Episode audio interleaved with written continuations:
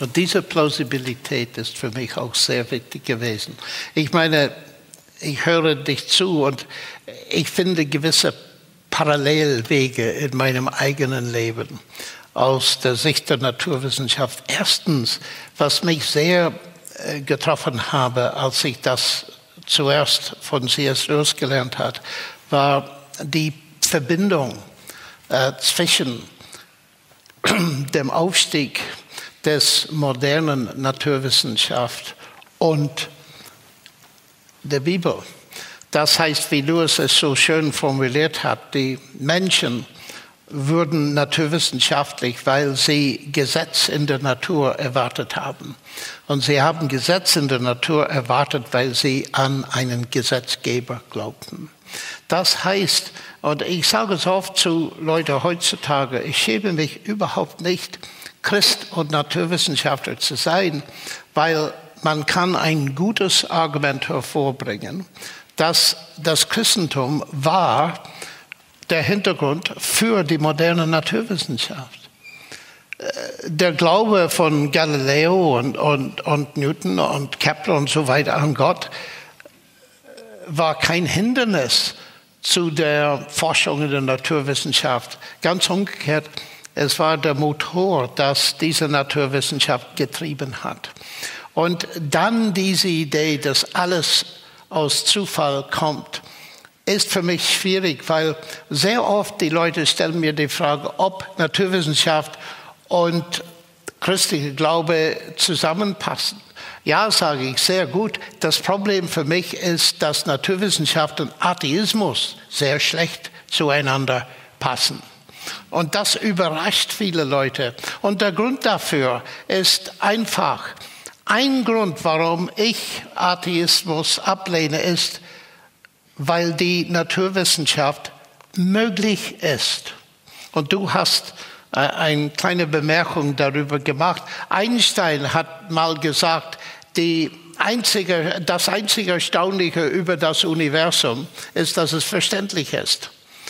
Das war für ihn eine große Überraschung. Aber es ist keine große Überraschung, wenn man in der biblischen Weltanschauung sitzt. Wir können teilweise zumindest die, das Universum naturwissenschaftlich verstehen, weil eine Intelligenz von Gott dahinter steht.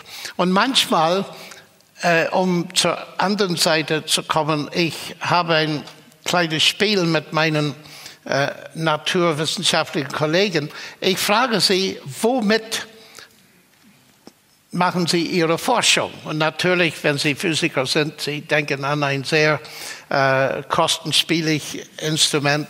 Nein, sagte ich. Oh, Sie meinen mein Gehirn, ähm, weil heutzutage wir sind nur unser Gehirn. Aber es gibt einen guten Film dagegen, dass man von dem Institut bekommen kann. So sagte ich, gut, Gehirn, erzählen Sie mir mal eine kurze Geschichte des Gehirns.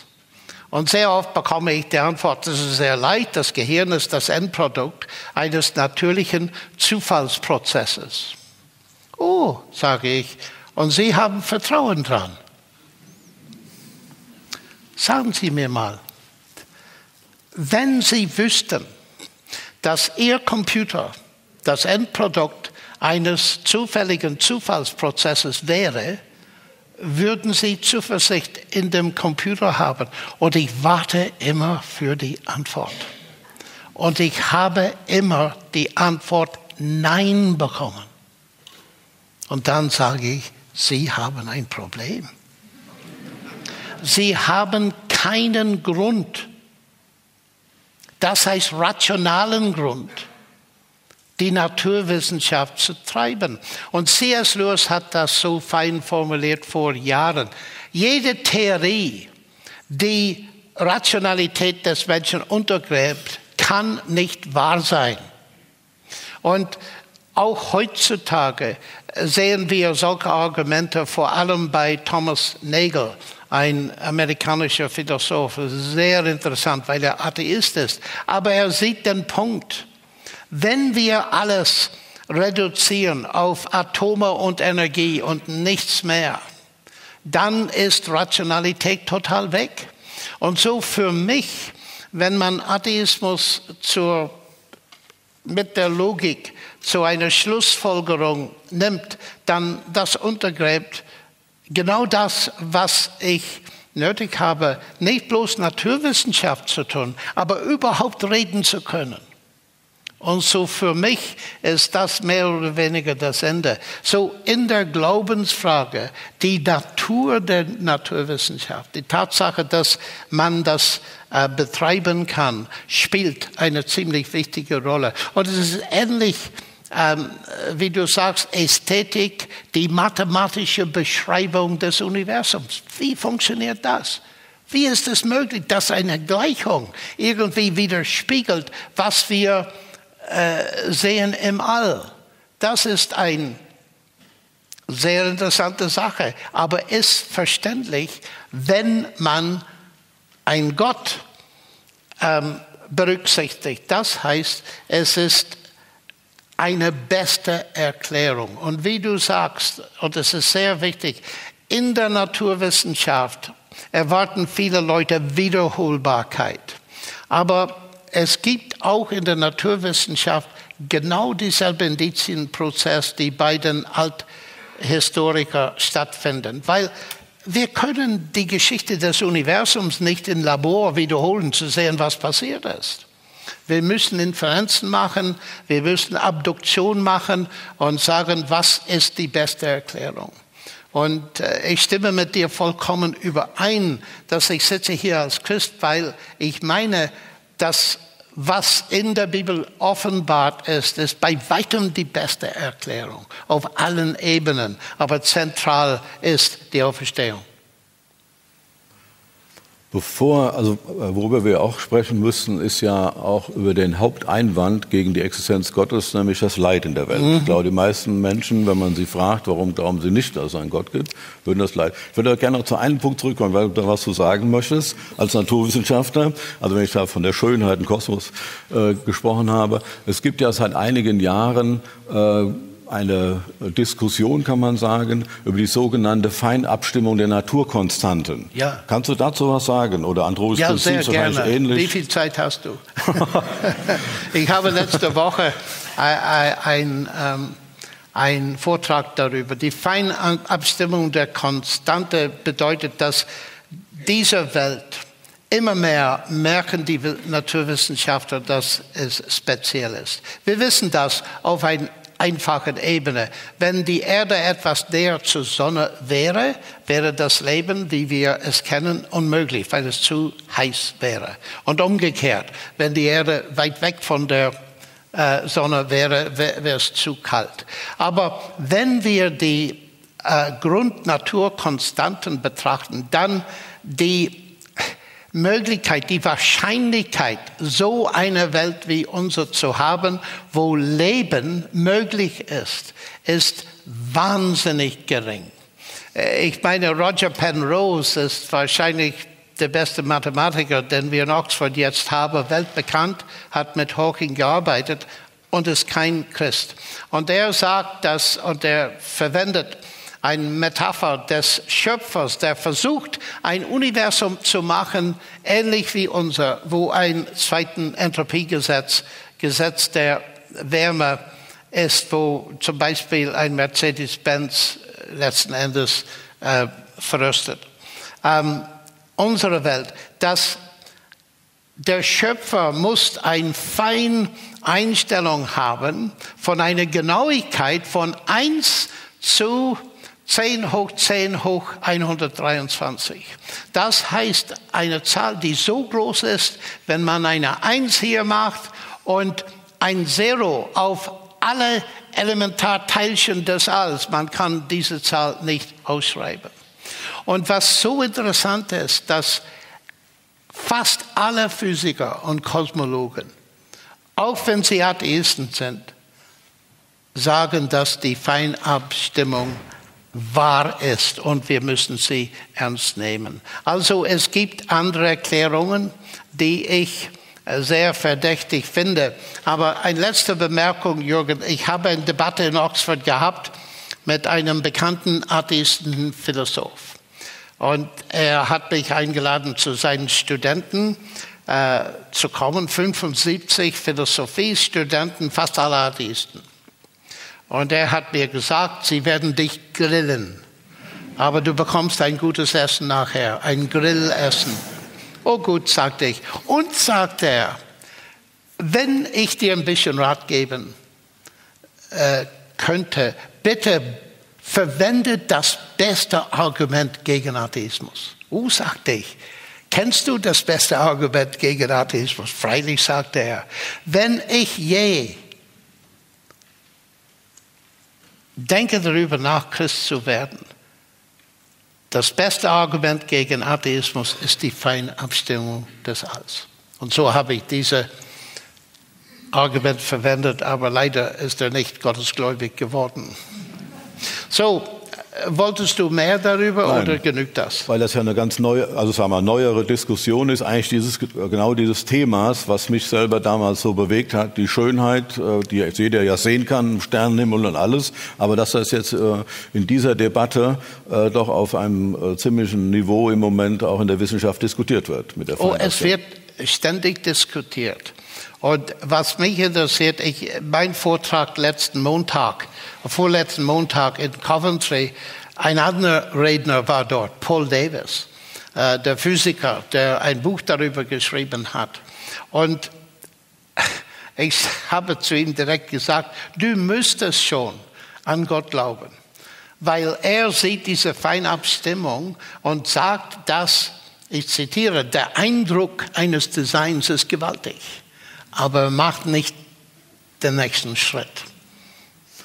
Ja, ich hatte ja gesagt, ähm, wir sollten auch noch zu dem Thema, ja. also bei mir, äh, um noch das abzuschließen, ähm, ich bin dann Christ geworden als Student, jetzt nicht, weil mich die Argumente über die Auferstehung historisch so überzeugt hätten, aber es war für mich wichtig, mich damit zu beschäftigen. Mhm. Das war, äh, sondern für mich war was anderes ganz zentral, dass mir aufging, ich habe also dann auch sonst noch weiter Neues Testament gelesen, und es ging mir auf einmal auf, es gibt kein Leben aus der Distanz. Also es ist wichtig, aus der Distanz Dinge zu betrachten, das muss man, und auch Entscheidungen treffen, auch über Auferstehung oder Feinabstimmung oder was auch immer. Ähm, aber es gibt keine Liebe aus der Distanz, es gibt keine Freundschaft aus der Distanz, es gibt auch keine Gottesbegegnung aus der Distanz. Und das hat mich dazu gebracht, natürlich auch auf dessen, was ich verstanden habe aus dem Neuen Testament, äh, dass ich einmal als Student dann eben äh, zu dem äh, Jesus gebetet habe von dem mein Freund mir gesagt hat, dass er lebt, dass man mit ihm reden und rechnen kann. Das war mein Startpunkt. Mhm. Aber jetzt komme ich zu den Einwänden, weil ich dazu auch etwas äh, sagen kann. Äh, wenn man zu jemandem spricht, ob er glaubt, dass es einen Gott gibt, und, die, und zu jemandem, der das nicht glaubt, ist immer das Top-1-Argument Leid. Mhm. Also dass man sagt, äh, ich kann gar nicht glauben, dass es einen Gott gibt, angesichts des Leids in der Welt. Und äh, dazu möchte ich erstmal äh, jetzt von meiner Biografie äh, sagen, ich habe vor vielen Jahren äh, meine erste Familie, Frau und Kind, durch einen Verkehrsunfall verloren. Und das war natürlich schon, es war, wie man sich denken kann, bei einem Verkehrsunfall sozusagen ohne jede Vorbereitung. Ich habe noch nicht mal den Unfall selber wahrgenommen, äh, weil ich äh, hinten saß. Ähm, also von einem Moment zum anderen, dann ist die Familie weg. Das ist schon, ist schon was. Und man selber ja auch schwer verletzt. Ich habe deshalb auch äh, gerade danach sehr intensiv über die Frage nachgedacht, äh, Leid und Gott, gerade weil das immer so als Argument kommt. Und äh, ich will jetzt kein Referat halten, aber ich möchte doch äh, äh, zwei Punkte sagen, weil, wie du das äh, dann Bitte. siehst, äh, was ich da interessant fand. Also einmal finde ich interessant, dass eigentlich die Leitfrage überhaupt nur dann erscheinen kann, wenn man davon ausgeht, dass es einen Gott gibt. Mhm. Weil wenn man, also die Alternative, wenn man sagt, es gibt keinen Gott, dann gibt es eben nur Naturgesetze, geschlossenes. Und Naturgesetze kann man nicht anklagen. Also man kann nicht zu Naturgesetzen sagen, warum habt ihr das so gemacht? Wie, also geht überhaupt nicht. Also anklagen kann man nur Personen. Also wenn es einen Gott gibt, könnte man zu ihm sagen, warum hast du die Welt so gemacht oder warum hast du mir das hier eingebrockt oder was auch immer. Also das kann man dann. Ähm, dann bin ich bei meinen Überlegungen oder ja, Studien, äh, bin ich auf einmal eine Stelle gestoßen, wo ein Philosoph aus dem 6. Jahrhundert den schönen Satz geschrieben hat, dass es nicht nur die Frage gibt, wenn es einen Gott gibt, warum gibt es so viel Leid in der Welt, sondern auch die Frage, wenn es keinen Gott gibt, warum gibt es so viel Schönheit auf der Welt. Das war ja der Punkt, den ich vorher schon hatte, über den wir jetzt auch gesprochen haben. Habe ich mir gedacht, der hat recht, man braucht, wir erleben ja beides. Wir erleben auch nicht nur Leid, wir erleben auch unglaubliche Schönheit in vielerlei Hinsicht. Ähm, Natur, Kultur, Freundschaft, Beziehung, also in vielerlei Hinsicht. Ähm, also wir brauchen noch da eine, also wir brauchen eine Antwort, die mit beiden Fragen irgendwie zurechtkommt. Und dann äh, bin ich auf einen Satz von Horkheimer gestoßen, äh, der mich da doch sehr überzeugt hat. Der hat ja war ein, ein Philosoph der Frankfurter Schule, Atheist, der wurde kurz zu seinem Tode gefragt, als Buch erschienen, Interview, äh, langes Interview, unter anderem, glauben Sie, dass es einen Gott gibt? Und da hat er geantwortet, ich fürchte, es gibt keinen. Und da wurde er gefragt, warum es fürchtet. Manche finden es ja vielleicht gut. Darauf hat Horkheimer gesagt, wenn es keinen Gott gibt, gibt es keine Gerechtigkeit. Gerechtigkeit kann es nur geben für die Opfer und Täter der Geschichte, wenn der jüdisch-christliche Glaube Recht hat und es einen Gott gibt. Das hat Horkheimer damals gesagt und hat gleichzeitig gesagt, es ist für den Menschen unerträglich, was sich jetzt im 20. Jahrhundert war das ja noch, aber das 21. Äh, fängt auch nicht viel besser an, äh, was also es an Gräueltaten gibt, was hier begangen wird an Frauen und Kindern, unfassbar. Und das soll einfach alles vorbei sein, also einfach, das hält man gar nicht aus. Das ist unglaublich. Ähm, man muss also so rum sagen, Holm Tetens, ein Philosoph, der, äh, ein, dessen Fußstapfen, der war früher Atheist und hat sich jetzt zum Theismus irgendwie ein bisschen geöffnet, hat vor kurzem so ein kleines Büchlein geschrieben, Gott denken. Äh, der hat gesagt, wenn man vergleicht Naturalismus und Theismus, ähm, dann muss man sagen, der Naturalismus hat zwar als Hauptargument gegen den Theismus die Leitfrage, aber er hat selber gar keine Antwort auf die Leitfrage sondern dem einen geht es halt gut, dem anderen geht es schlecht. Die einen Naturalisten versuchen, ein schönes Leben zu führen und die anderen Naturalisten versuchen vielleicht auch noch anderen zu helfen. Aber sie können letztlich das Leid nicht verhindern, was in der Vergangenheit war, was in der Gegenwart. Und dann hat er gesagt, wenn es überhaupt eine Hoffnung gibt für die Opfer und Täter der Geschichte, und da hat er eben an Horkheimer angeknüpft, wenn es überhaupt nur eine Hoffnung, kann sie nur im Theismus liegen. Also sie kann nur darin liegen, dass es einen Gott gibt. Aber damit wären wir wieder bei unserem Thema äh, der Gottesfrage, dass man sogar sagen muss, dass es auch ein Grund ist äh, für Gott, dass er die Hoffnung ist überhaupt in der Leitfrage. Was jetzt nicht heißt, dass das irgendwie, ah, du hast ja schon am Anfang gesagt, Beweise gibt es nicht, höchstens in der Mathematik oder da gibt es sie halt. Mhm. Und natürlich gibt es sie auch nicht in der Gottesfrage. In der Liebe gibt es keinen Beweis, bei den Historien gibt es natürlich auch keinen Beweis. Also ist alles, also so jetzt nicht, kein Gottesbeweis. Aber es ist ein interessanter Punkt, dass man also sagen muss, wenn wir überhaupt in der Leitfrage etwa eine Hoffnung haben wollen und nicht sagen, es gibt eben keine Hoffnung aus, dann ist eigentlich nur der Theismus etwas, wer eine Hoffnung bieten kann. Also das äh, ist, also von, von daher ist für mich sogar die Auseinandersetzung mit der Leitfrage auch etwas, wo ich sagen würde, das ist sogar ein Argument noch äh, für ähm, die Hoffnung auf Gott, weil das die einzige Hoffnung ist, die tatsächlich ähm, uns auch selber in unserem eigenen Leben in allem Leid und auch dem, was anderen erleben, weiterbringen würden. Was, wie siehst du das? Ich habe keine entsprechende Erfahrung ich sehe Leid meistens in meinem Leben aus der Distanz, wie du das schön formulierst. Ich habe nie gelitten, wie du gelitten hast. Und daher äh, muss ich vor, sehr vorsichtig sein, was ich dazu sage. Aber was mir sehr geholfen hat, ist erstens dein erster Punkt. Ohne Gott, dann ist es egal.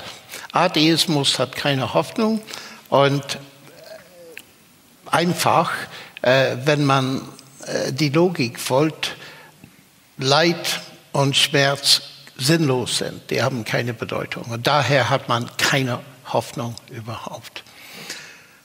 Und was ich sehr hilfreich finde, auch in der Seelsorge. Ich meine, ich sehe das Problem so, Jürgen. Es gibt zwei Probleme. Erstens Leid, äh, die Menschen aneinander tun. Und dann das Problem des Schmerzen, das heißt Krebs und Katastrophien und äh, Dinge, wo die Menschen nicht offensichtlich damit verbunden sind. Dann gibt es zwei Perspektiven. Erstens das Perspektiv des Leidenden. Ich leide und ich muss irgendwie äh, damit mich auseinandersetzen. Oder ich beobachte Leiden. Und das ist was anderes. Ich sehe es aus einer Distanz. Aber das ist wichtig, das auch zu tun. Und für mich, äh, deine Punkte sind äußerst wichtig. Ein zusätzlicher Punkt möchte ich erwähnen, äh, den ich oft benutzt habe ein Gespräch mit Leuten, ein seelsorgerliches äh, Gespräch, weil manchmal die Fragen, die kommen, sind nicht bloß intellektuell, philosophisch, die sind ich leider und ich möchte etwas verstehen, ich möchte etwas Hoffnung haben. Und ich komme ziemlich direkt zum Kern des Christentums, das Kreuz Christi. Und ich stelle die Frage sehr oft ganz sanft zu Leuten, ich sage, versucht zu verstehen, was ich jetzt sage. Jesus Christus hat behauptet, dass er der Sohn Gottes sei. Er hängt auf einem Kreuz, das wissen wir alle. Also grob gesagt, was macht Gott auf einem Kreuz? Er leidet. Und das zeigt mir zumindest, dass Gott nicht von unserem Schmerz und Leid ferngeblieben ist sondern hat selber daran teilgenommen. Und oft erfinde ich eine gewaltige Reaktion. Ich kann an mehreren Leuten denken, die plötzlich angefangen haben zu weinen und haben gesagt, niemand hat das mir von Jesus je erzählt. Die spüren das. Es ist keine philosophische Antwort, aber es hilft, ein Fenster in eine Hoffnungsmöglichkeit zu öffnen. Und dann würde ich zu der Auferstehung kommen, weil das ist der Grund für Hoffnung in Gott. Wenn Tod das Ende ist, dann sowieso ist mit Leid und Tod alles aus. Aber wenn Tod gesiegt worden ist, das ist was völlig anderes. Und äh, du hast äh, Gerechtigkeit und Gericht erwähnt. Und es ist nicht von ungefähr, dass Paulus, als er zu den Philosophen in Athen sprach, hat Jesus Christus als auferstanden und die Auferstehung als Indiz, dass es eines Tages ein Gericht geben würde. Und das ist eine erfreuliche Mitteilung, weil der Mensch sehnt nicht nur für etwas mehr, aber sehnt nach Justiz, weil diese Welt so unfair zu den meisten Leuten erscheint. Und so, es ist wunderbar, um das sehr kurz zusammenzufassen, die Hoffnung der Auferstehung anzubieten. Und Jürgen, du hast erwähnt, was sehr wichtig ist. Wichtige Indizien der Auferstehung Jesu war die Veränderung in den Jüngern. Das hast du erwähnt. Und in letzter Zeit habe ich sehr oft, was für mich eine neue Frage war, obwohl ich es in anderen Formen bekommen hatte. Sie sagen, Sie sind Naturwissenschaftler, Herr Lennox, aber Sie können kein Christ sein, weil in der Naturwissenschaft können wir Dinge auf den Prüfstand stellen. Wir können auschecken, ob sie wahr sind. Und man kann das Christentum nicht testen. Und plötzlich dachte ich, Mensch, was ist diese Frage? Sicher kann man das Christentum testen. Und ich verwende ein modernes Äquivalent zu das, was du gesagt hast über die Jünger. Und ich erzähle eine kleine Geschichte, wenn ich darf am Ende. Ich habe einmal einen Vortrag in Harvard gehalten mehrere tausend Studenten. Und am Anfang auf äh, dem Empore sehr hoch stand ein chinesischer Student auf. Und er schrie, lauter Stimme, guck mich an. Natürlich haben wir alle angeguckt. Und offensichtlich wollte er eine Reaktion haben von mir. So habe ich gesagt, warum sollen wir sie angucken? Oh, sagt er, vor sechs Monaten habe ich einen Vortrag von Ihnen in Penn State University in den Staaten gehört. Und irgendwas ist passiert, dass ich zum ersten Mal in meinem Leben fing an, mich mit dem Neuen Testament zu beschäftigen. Und ich war total down. Ich wollte nicht mehr studieren. Äh, mein Leben war einfach total durcheinander. Ich hatte keinen Frieden, keine Hoffnung und so. Guck mich jetzt an. Und er hat gestrahlt. Es war so ein Indiz, der Veränderungskraft des christlichen Glaubens. Und oft sage ich zu Leuten heutzutage, ich treffe Leute, vielleicht nur flüchtig, spreche mit ihnen, sie haben Probleme, Drogenabhängigkeit, gebrochene Verhältnisse, alles Art Mögliche. Sie sind und kein Frieden. Und dann treffe ich dieselbe Person sechs Monate später, völlig verändert. Anstatt Drogen haben sie Essen auf dem Tisch. Anstatt gebrochene äh, Beziehungen haben sie gute Freundschaften und so weiter und so fort. Und dann frage ich nach einer Erklärung und sie sagen, ich habe mich bekehrt, ich bin Christ geworden, ich habe Jesus begegnet und so. Äh, die Beschreibung ist unterschiedlich, aber die Veränderung ist eindeutig klar. Und für mich auch heute, äh, warum was sind die Gründe, warum ich glaube? Manche sind intellektuelle, wie wir beschrieben haben. Aber letzten Endes, wenn es nicht wirksam wäre, in meinem Leben und in dem Leben von anderen hätte ich kein Interesse daran. Und das ist auch, würde ich sagen, ein, ein, ein wichtiger Teil.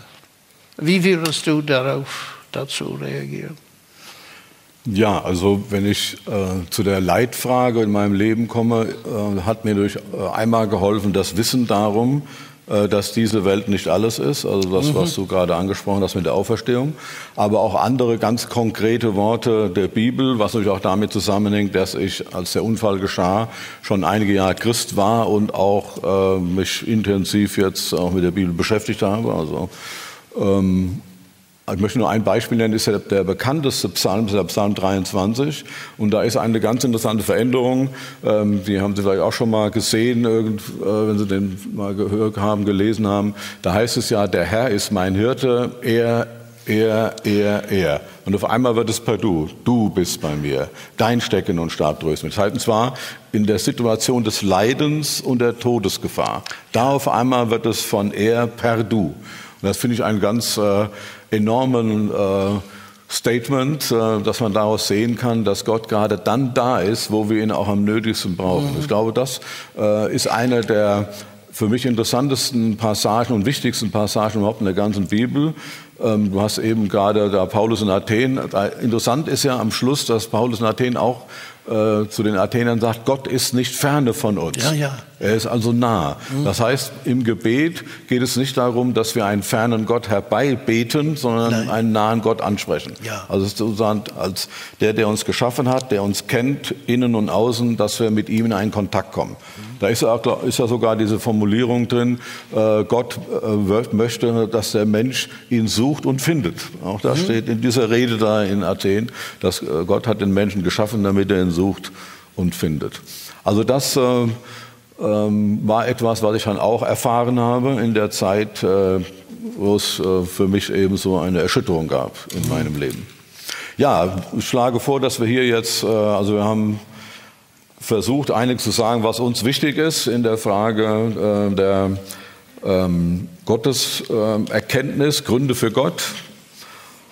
Ähm, und jetzt wäre, glaube ich, die Möglichkeit, dass Sie ein paar Fragen stellen und dann sehen wir mal, wie wir da weiterkommen. Ja, erstmal schon mal ganz, ganz herzlichen Dank.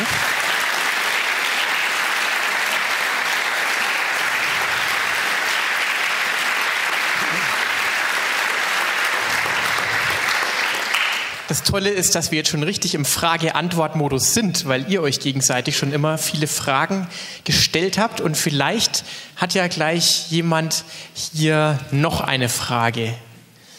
Oder vielleicht will auch erstmal der Zweite anfangen, eine Frage zu stellen. Dann hat es der Erste nicht mehr so schwer, eine Frage zu stellen. Oder war das, da hinten ist eine Frage, die nehmen wir gleich gern mal auf.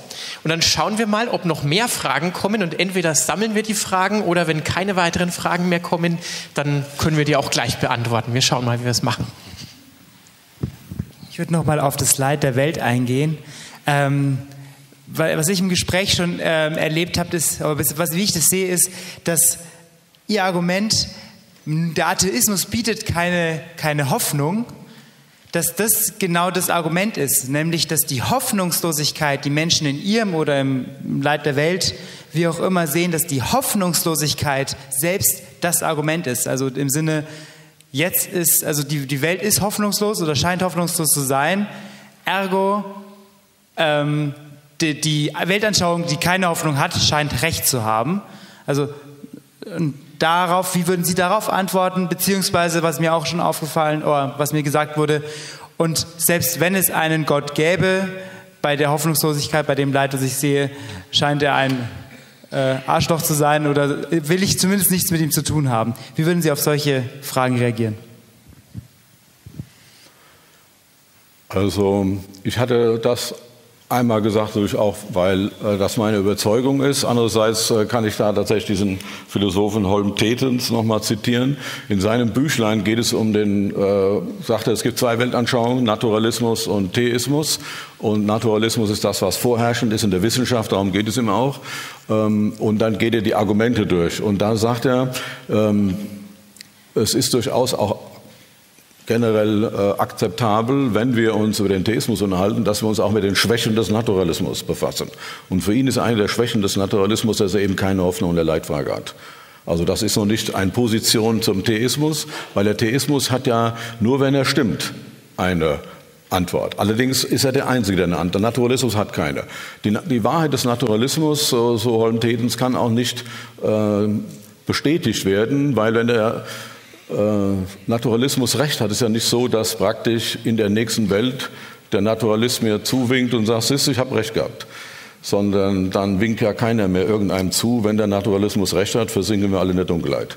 Wenn der Theismus recht hat, dann allerdings ist es so, dass es tatsächlich sein kann, dass es ein Nachspiel gibt und dass auch alle erkennen, äh, dass der Theismus tatsächlich recht gehabt hat und dass es eine Bedeutung hat. Und da sind wir bei der Frage der Auferstehung im Zusammenhang mit der Hoffnung.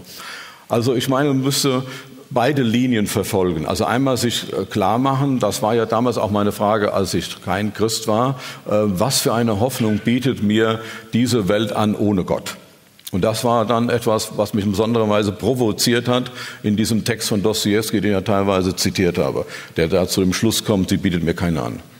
Also keine. Wenn ich Glück habe in diesem Leben, manche Leute haben dem Leben Glück, die meisten vielleicht, die hier sitzen, äh, dann ist ein schönes Leben. Wir leben in einer Welt, äh, wo es wirklich schön ist im Verhältnis zu vielen anderen Teilen der Welt, auch in einer historischen Situation, wo es schöner ist als in früheren Jahrhunderten, das alles war. Äh, aber eigentlich haben wir für das, was wir als Sehnsucht in uns spüren, zu wenig. Das war das eine. Äh, und dann das andere ist eben das Angebot, ähm, was jetzt über das Neue Testament an mich herangekommen ist, äh, über Gott nachzudenken und das Angebot von Jesus Christus als dem, der den Tod besiegt hat, zu ergreifen. Was dann eben auch noch eben diese Nebenfolgen hat, äh, dass es eine Hoffnung gibt über dieses Leben hinaus. Das hat schon eine Wirkung in diesem Leben, äh, dass ich Christ bin, aber es hat eine Hoffnung über diese Welt hinaus. Also ähm, ich finde auch diesen Satz wichtig, den du interessanterweise von deinem Vater da zitiert hast, äh, dass man jeden Menschen als Christ so ansieht, äh, dass er bestimmt ist für die Ewigkeit, nicht für den Tod, bestimmt für die Ewigkeit. Deshalb hat es auch einen Sinn, sein, äh, seine Zeit zu investieren, sein Glaube, Liebe und Hoffnung zu investieren in andere Menschen. Also äh, ich denke, man muss über beide Seiten nachdenken. Was hat dann, also da bin ich durch Holden Petens drauf gekommen, und gesagt, äh, es ist legitim, wenn wir die beiden Seiten abwägen, dass wir bei beiden überlegen, wo sind die Nachteile. Und da muss man sagen, das macht äh, gegen Ende im Kapitel über die Theodizee-Frage, sagt er, die Leitfrage ist der Nachteil nicht des, des Theismus, wie man immer denkt, sondern des Naturalismus. Er hat keine Antwort. Und der Theismus hat eine. Und sie kann sogar bestätigt werden, wenn sie, wenn sie wahr ist. Ob sie wahr ist, wird sich dann ja herausstellen. Viele erleben hier so viel, dass sie denken, dass das, was wir hier bereits erleben, ist schon ein sehr guter Hinweis auf die Tragfähigkeit des Theismus. Oh, ich weiß nicht. Oh, eine, ich noch eine, eine, eine gute Antwort benötigt keine Ergänzung. Gehen wir zur nächsten Frage. Wo war die Frage? Ja. Ich will da trotzdem noch mal ähm, Sie noch nicht ganz weglassen an der Geschichte. Ich glaube an einen liebenden Gott. Ich vertraue einem liebenden Gott und ich erlebe ihn auch als einen liebenden Gott. Aber gerade wenn ich in die Geschichte hineinschaue, ähm, manchmal sind es ja nur nackte Zahlen, so und so viele Millionen, so und so viele Millionen. Äh, aber es sind ja dann auch ganz konkrete Leid- und Lebenserfahrungen. Und dann geht es mir doch einfach immer wieder so, dass ich dann einfach nur denke, Gott, wie hältst du das denn aus? Das sind deine Geschöpfe. Und du schaust dir das an, wie die zerquält, wie die zerschunden, wie die geschlagen, wie die gefoltert werden, millionenfach. Wie hältst du das aus? Und ich habe auf die Frage noch keine Antwort gefunden. Ja. Die Frage ist sehr verständlich und ich habe oft darüber nachgedacht. Die Frage ist auch sehr tief, weil meisten von uns haben lange Stunden verbracht, indem wir denken, wenn Gott gut ist, warum erledigt diese Probleme nicht sofort? Aha, vielleicht hat er die Kraft nicht oder hat die Kraft und ist nicht gut. Und wir sprechen darüber nach. Immer wieder finden wir keine Antwort. Und das ist merkwürdig. So viele hundert Jahre Gespräch, Diskussion und wir kommen zu keiner befriedigenden Antwort. Als Mathematiker, wenn man eine Frage stellt und keine Antwort findet, lernt man eine andere Frage zu stellen. Vielleicht müssen wir die Frage anders betrachten. Und hier ist meine zweite Frage. Unser Problem ist, dass was wir erfahren und sehen, hat zwei Gegenpole, gegenüberstehende Situationen. Ich nenne sie Schönheit und Stacheldraht oder Schönheit und Bomben. Das Bild, das wir in der Welt sehen heute und durch die ganze Geschichte ist gemischt. Und wenn eine Antwort überhaupt möglich ist, muss beide Seiten ernst genommen werden. Sonst zweifeln wir sofort an die Antwort. Und hier auch habe ich Lewis sehr hilfreich gefunden. Hätte Gott uns nicht machen können, dass wir solche Dinge nicht tun würden. Ja, er hätte Geschöpfe gemacht, die nicht sündigen können. Er hat sehr viele gemacht, die sind Tiere.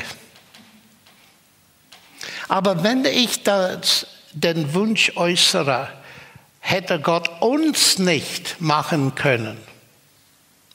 Wer sind wir? Wir sind Menschen.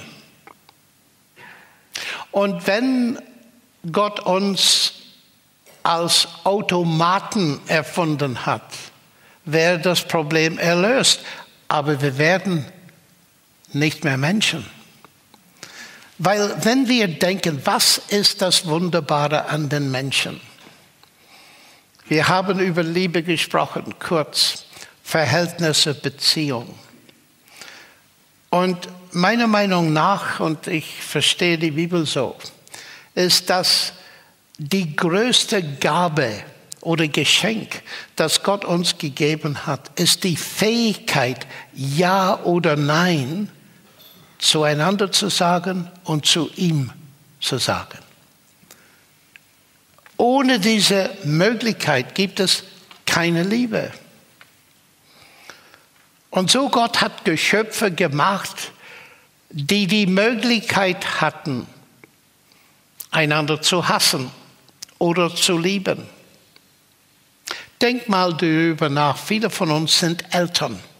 Und ich werde nie vergessen, als ich mein erstes Kind, ein kleines Mädchen, so groß, und ich habe, ich weiß nicht, wo der Gedanke hergekommen ist, aber ich dachte, du kleines Mädchen, du könntest eines Tages mich ablehnen. Warum haben wir Kinder, meine lieben Freunde? Die Antwort ist eindeutig klar, weil wir hoffen, wir erwarten, dass unsere Kinder uns entgegenkommen und durch ihre Liebe uns eine Erfahrung von Vater, Mutter, Kinder und so weiter.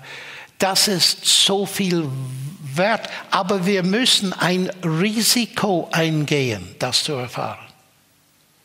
Und so ganz einfach anhand dieses Beispiels stelle ich es mir äh, vor, dass es teilweise so, und man muss sehr vorsichtig sein mit Analogien, mit Gott. Gott hat ein Risiko unternommen, uns Menschen zu machen. Und dann kommt die nächste Frage.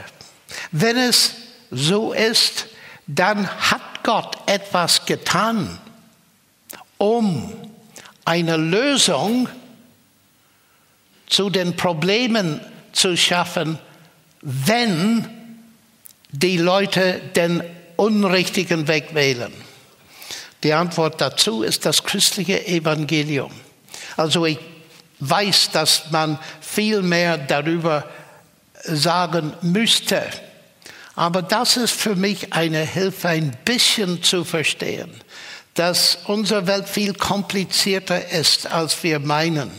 Und wenn wir wünschen, dass Gott sowas, viele Leute sagen zu mir, wenn Gott nur jetzt eingreift, also gut, wenn er jetzt eingreift, was wird er, wird er mit ihnen tun? Oft denken wir, wir sind auf einer Seite und die anderen, wer immer sie sind, sind auf der anderen Seite. Aber ist es so? Eines Tages verspricht die Bibel, Gott wird eingreifen. Und das ist ein Thema für ein anderes Mal. Aber es ist sehr wichtig zu wissen, in Antwort auf Ihre Frage, dass es wird nicht für immer so sein. Eines Tages wird Jesus Christus wiederkommen und in Gerechtigkeit regieren. Aber wie gesagt, das ist eine andere Sache. Möchtest du etwas dazu sagen? Nein. Aber da ist gerade noch eine Frage. Sehe ich noch mehr Fragen? Da ist noch eine. Dann würde ich mal sagen, wir sammeln diese beiden Fragen jetzt mal und dann schauen wir, wie wir die der Reihe nach beantworten. Ich versuche eher eine Antwort zu geben auf die Frage, die jetzt gerade gekommen ist. Wir müssen die Bibel heranziehen, in allen Dingen.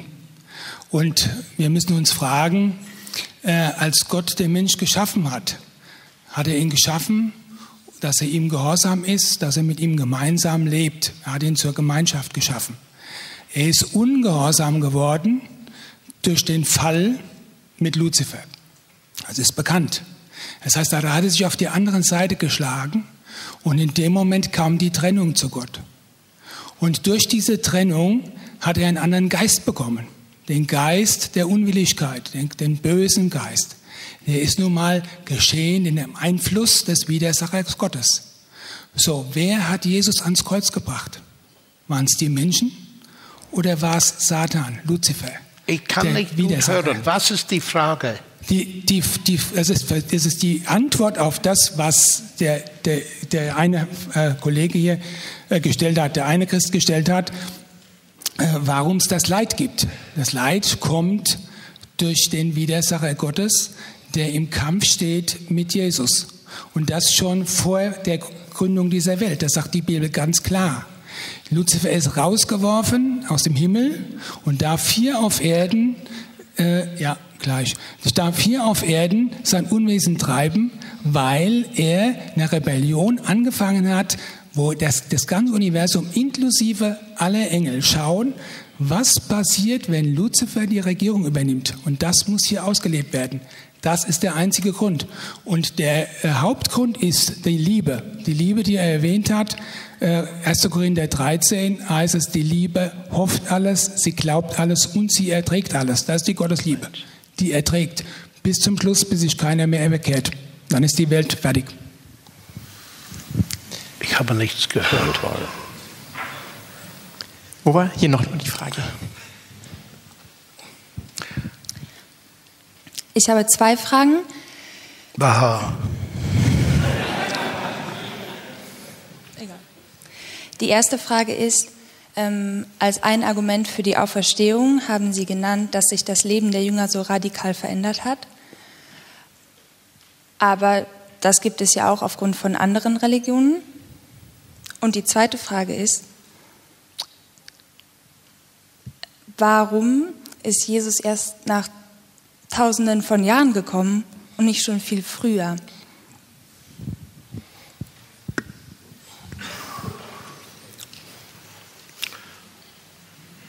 Also die erste Frage war ja, äh, dass ich gesagt habe, dass die Auferstehung mein Leben verändert hat und dass aber auch andere Menschen in anderen Religionen ihr Leben verändern. Das ist völlig richtig. Also muss sagen, natürlich auch der christliche Glaube enthält ein subjektives Element, ein objektives Element. Das subjektive Element ist das, was jemand äh, beschreibt als eine Veränderung, die sich dadurch vollzogen hat, dass er Christ geworden ist. Da hat ja auch John Lennox äh, Beispiele gesagt. Ähm, und es gibt auch andere Menschen, die jetzt nicht Christ geworden sind, äh, die sich positiv verändert haben. Das ist sozusagen das subjektive Element war bei mir einfach nur sozusagen biografisch, das hat mein Leben verändert und bei ihm war es jetzt eine Darstellung, sozusagen wird oft gesagt, ja, kann man das testen und so sagen, okay, da gibt es eben doch sehr viele Beispiele, die man kennt. Und ähm, jetzt kann man natürlich sagen, es gibt überall Leute, die sich verändern. Das ist richtig.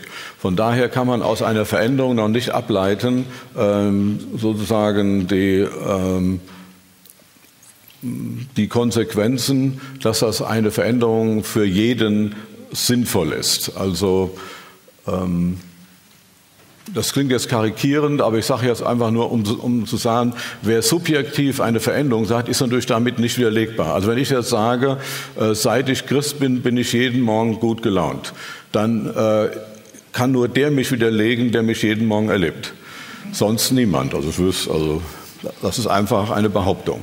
Und wenn jemand anders sagt, seit ich jeden Morgen zwei Spiegeleier esse, bin ich jeden Morgen gut gelaunt, das ist auch nicht widerlegbar. Außer von dem, der den jeden Morgen sieht. Der kann vielleicht sagen, so ganz kommt es nicht hin. Ähm, das, ist also das, das eine ist tatsächlich das Persönliche und das ist klar, das ist wie alles in unserem Leben, das war, ist ja die Frage des Beweises, kann man alles immer verschieden auslegen. Das ist völlig klar. Ähm, deshalb ist es mir auch so wichtig, äh, dass wir, wenn wir den christlichen Glauben sprechen, über das Subjektive auch reden, aber über das Objektive. Ich habe auch begonnen mit dem Objektiven, also mit dem, was hat Gott in der Geschichte getan. Das ist eigentlich das Zentrale. Und das Subjektive ist meine Reaktion darauf, also die Frage, äh, meine Distanz dazu aufzugeben, mein Start als Christ, mein Leben als Christ und dann, äh, was sicher auch sinnvoll ist äh, und schön ist, dass das auch eine Veränderung nach sich gezogen hat, die man selber merkt und die manchmal auch andere merken. Aber generell ist das richtig, wenn Sie jetzt sagen, für mich ist entscheidend die Frage der Veränderung und deswegen muss ich kein Christ werden, das stimmt. Man kann sich allerdings die Frage stellen, heute Abend wird ja, äh, man könnte auch sagen, da stand gar nicht im Programm, dass es heute Abend doch mehr oder weniger ein C.S. Lewis Abend äh, geworden ist. Ähm, bei C.S. Lewis gibt es einen sehr schönen kleinen Artikel, Mensch oder Kaninchen. Da geht, er um die, geht es um die Frage, warum soll ich Christ werden? Reicht es nicht, ein guter Mensch zu sein? Und dann sagt er, das heißt, wer so fragt, fragt nach der Nützlichkeit. Sagt, nützt mir der christliche Glaube was? Ich habe ein Ziel, ich wäre gerne ein guter Mensch, nützt mir da der christliche Glaube etwas? Und dann sagt Lewis, die eigentlich entscheidende Frage für jeden Menschen ist nicht der Nutzen, sondern die Frage, ob es wahr ist. Ich glaube, das ist die entscheidende. Das ist auch das, was mich selber in meinem Leben bewegt hat. Ist es wahr? Und wenn es wahr ist, äh, dann wird es mir auch den Nutzen. Die Wahrheit, selbst wenn sie manchmal sehr unangenehm ist, ist das, was auf Dauer dann doch alleine äh, weiterhilft. Also das wäre mir vielleicht wichtig, von Ihrer Frage her zu sehen, dass es beim christlichen Glauben jetzt nicht darum geht, äh, verändert das Leben, obwohl er das macht, sondern der christliche Glaube hat so seine, seine Dynamik darin, dass er wahr ist. Das ist ein entscheidender Punkt. Die zweite Frage habe ich jetzt leider vergessen. Entschuldigung. Ich habe es nicht gehört. So. Sonst nehmen ich habe ja zwei Fragen. Was war nochmal die zweite Frage? Nach tausend Jahren, nach mehreren tausend Jahren, warum kam Jesus erst zu spät? Gut, in der Geschichte, ähm, äh, es ist also auch in den Lebensgeschichten, es sind ja nie, also alle Geschichte, ähm, ähm,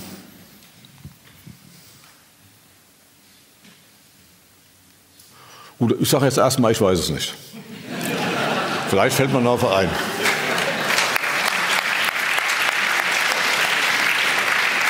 Also ich bin ja nicht der Verteidiger Gottes, das muss ich ja doch mal zugeben, falls das jemand geglaubt hat.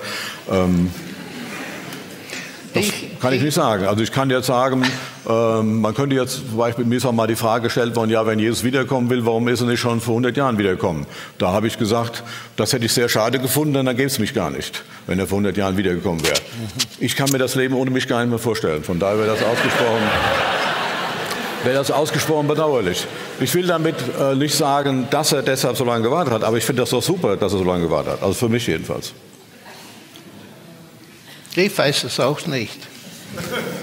Und ich glaube, wahrscheinlich würden wir eine Antwort nicht verstehen, wenn wir sie hätten. Ich meine, die Geschichte ist äußerst kompliziert. Und diese Warum-Fragen, die versuchen, Gottes Motivation äh, zu erklären, sind äußerst schwierig, aber sehr leicht zu fragen. Offensichtlich, in der Bibel haben wir eine Offenbarung, die nicht alles auf einmal stattgefunden hat. Wir haben eine Vorbereitung für die Ankunft Jesu in der Welt. Und diese prophetische Vorbereitung und die Vorbereitung durch die äh, Väter Abraham, Isaac und Jakob und so weiter ist sehr wichtig, auch als Evidenz, als Indizien für die Wahrheit des Christentums. Aber im Grunde genommen, solche Fragen sind nicht meines Erachtens äh, leicht zu beantworten, aber ich wüsste nicht, was wir mit der Antwort tun würden, wenn wir sie hätten. Gibt es noch eine wichtige Frage, die jemand unbedingt noch loswerden möchte? Ich glaube, für eine Frage hätten wir noch Zeit.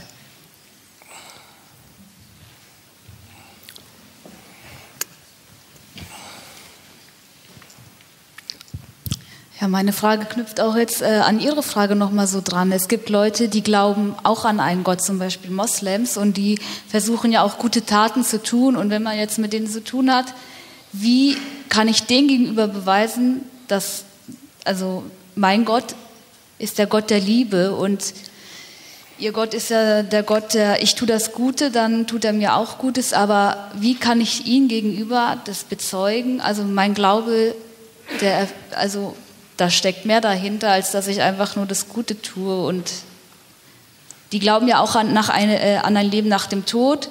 Die Moslems, also das hat ja Parallelen, aber was ist oder wie kann ich den weiß machen, dass der christliche Glaube der echte und wahre ist? Weil sie glauben ja auch, dass sie recht, äh, im Recht sind. Möchtest du anfangen? Kannst du gerne machen.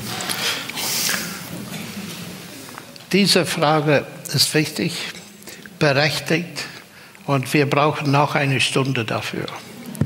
Aber wir haben keine Stunde. So was kann man kurz zusammenfassend sagen. Ich habe Freunde, die Moslems sind, Juden sind, Hindus sind und so weiter. Und was ich feststelle, ist erstens, wenn man in so ein Gespräch kommt, der Rat meines Vaters äußerst wichtig ist. Das heißt, ich respektiere diese Leute, ich schätze sie als Geschöpf Gottes. Ich nehme sehr ernst, was sie denken und was sie glauben. Aber in meiner Erfahrung, im Gespräch, sagen wir mal mit Juden und Moslems, um bei den monotheistischen Religionen zu bleiben, dass sie ganz klar sind, dass es tiefgreifende Unterschiede gibt. Was meine ich dabei? Erstens, wenn wir zu der Frage der Auferstehung kommen. Meine jüdische Freunde glauben, dass Jesus gestorben ist, aber nicht auferstanden ist. Meine islamischen Freunde glauben, dass er nie gestorben ist. Ich glaube, dass er sowohl gestorben ist als auferstanden ist die können nicht alle drei wahr sein, weil sie sind alle geschichtliche Behauptungen. Und ich weiß nur einen einzigen Weg, solche Fragen zu beantworten. Erstens, die, der geschichtliche Weg, wie Jürgen das beschrieben hat, das ist eine Frage der Althistoriker. Und dann äh, die Frage der Bewertung durch die Erfahrung. Das ist die erste Sache. Aber ich habe die Frage nicht vollkommen gehört. Ich glaube, Sie haben gute Taten und so weiter erwähnt. Ist das richtig? Das heißt, wenn wir diese Leute sehen, ihr Benehmen ist oft sehr gut, genau so gut wie mein Benehmen. Und es ist sehr wichtig, dass wir sehen, dass manchmal wir Christen können geschämt werden durch das ethische Benehmen von Nichtchristen. Das kam in der Bibel sogar vor.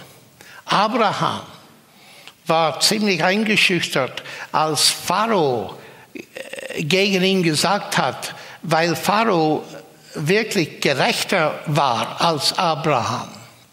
So, es ist sehr wichtig, dass wir nie die Behauptung machen, auch als Christen, dass wir irgendwie bessere Leute sind, so dass wir von der Höhe auf die anderen Menschen hinunter gucken. Und ich schätze alle was gut ist, im Benehmen und im Charakter auch meiner Freunde, die sich in einer anderen Religion befinden. Aber die springende Frage für mich ist, wenn man Leute fragt, und ich tue das ganz oft, was ist eine Religion überhaupt?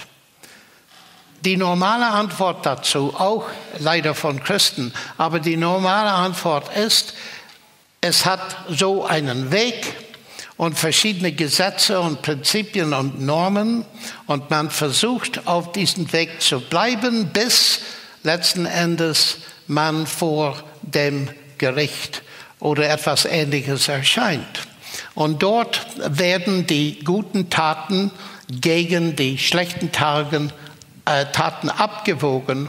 Und wenn man zu irgendeinem Niveau, irgendeines Niveau erreicht hat, dann sagt Gott, bitte komm rein, ob es dir Bahne, Himmel, was weiß ich. Und oft äh, im Gespräch haben die Leute gesagt, das ist genau, was wir glauben. Haargenau, was wir glauben. Und äh, man kann ein bisschen weitergehen und sagen, am Anfang gibt es normalerweise irgendeinen Vorgang, eine Induktion äh, auf den Glaubensweg und dann am Ende doch ein Gerichtsvorgang. Und ich sage dann zu Ihnen, das ist das Gegensatz, der Gegensatz vom Christentum. Wieso denn? Weil in den meisten Religionen wenn man unterwegs ist, ist man nie bewusst, dass man von Gott akzeptiert ist, weil das kommt erst beim Gericht. Das heißt, das Prinzip, um von Gott akzeptiert zu werden, ist Verdienst. Es ist wie eine Universität in Marburg.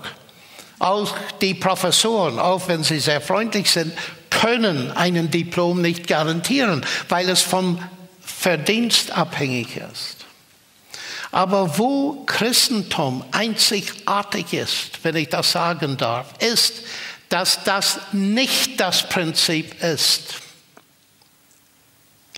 Gott ist bereit, mich nicht am Ende des Weges zu akzeptieren sondern am Anfang. Warum? Weil das Grundprinzip ist nicht Verdienst, sondern was Christus getan hat auf dem Kreuz.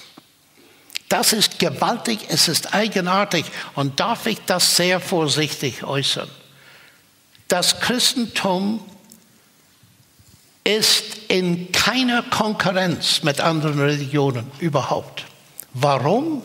Weil Christus mich etwas anbietet, das nirgendwo anders zu finden ist.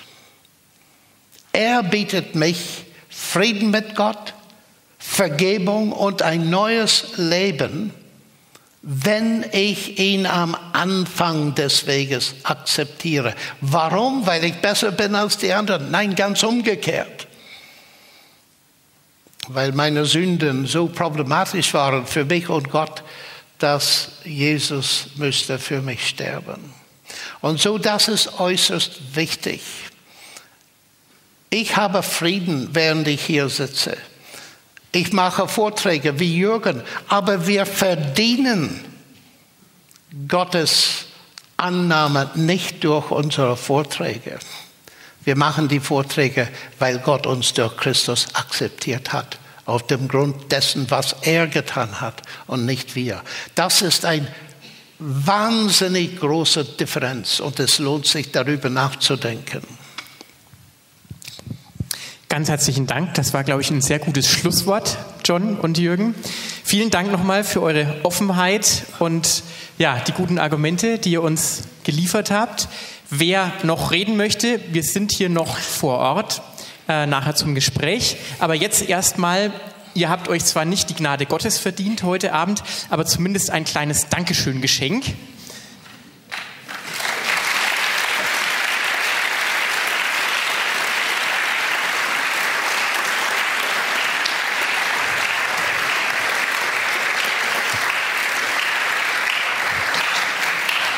Wenn es euch lieber ist, überreiche ich euch es auch einfach aus Gnade und nicht aus Verdienst. Das können wir auch machen.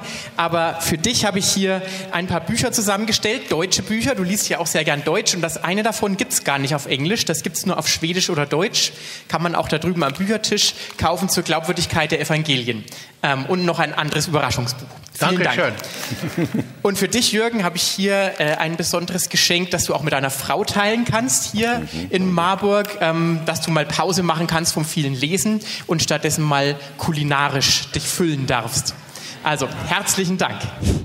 Das war's mit der heutigen Folge. Wenn es Ihnen oder euch gefallen hat und äh, ihr euch melden möchtet, macht das gerne über unsere verschiedenen sozialen Medien oder über unsere Website. Da gibt es ein Kontaktformular und da sind auch unsere E-Mail-Adressen zu finden. Wir freuen uns von euch zu hören.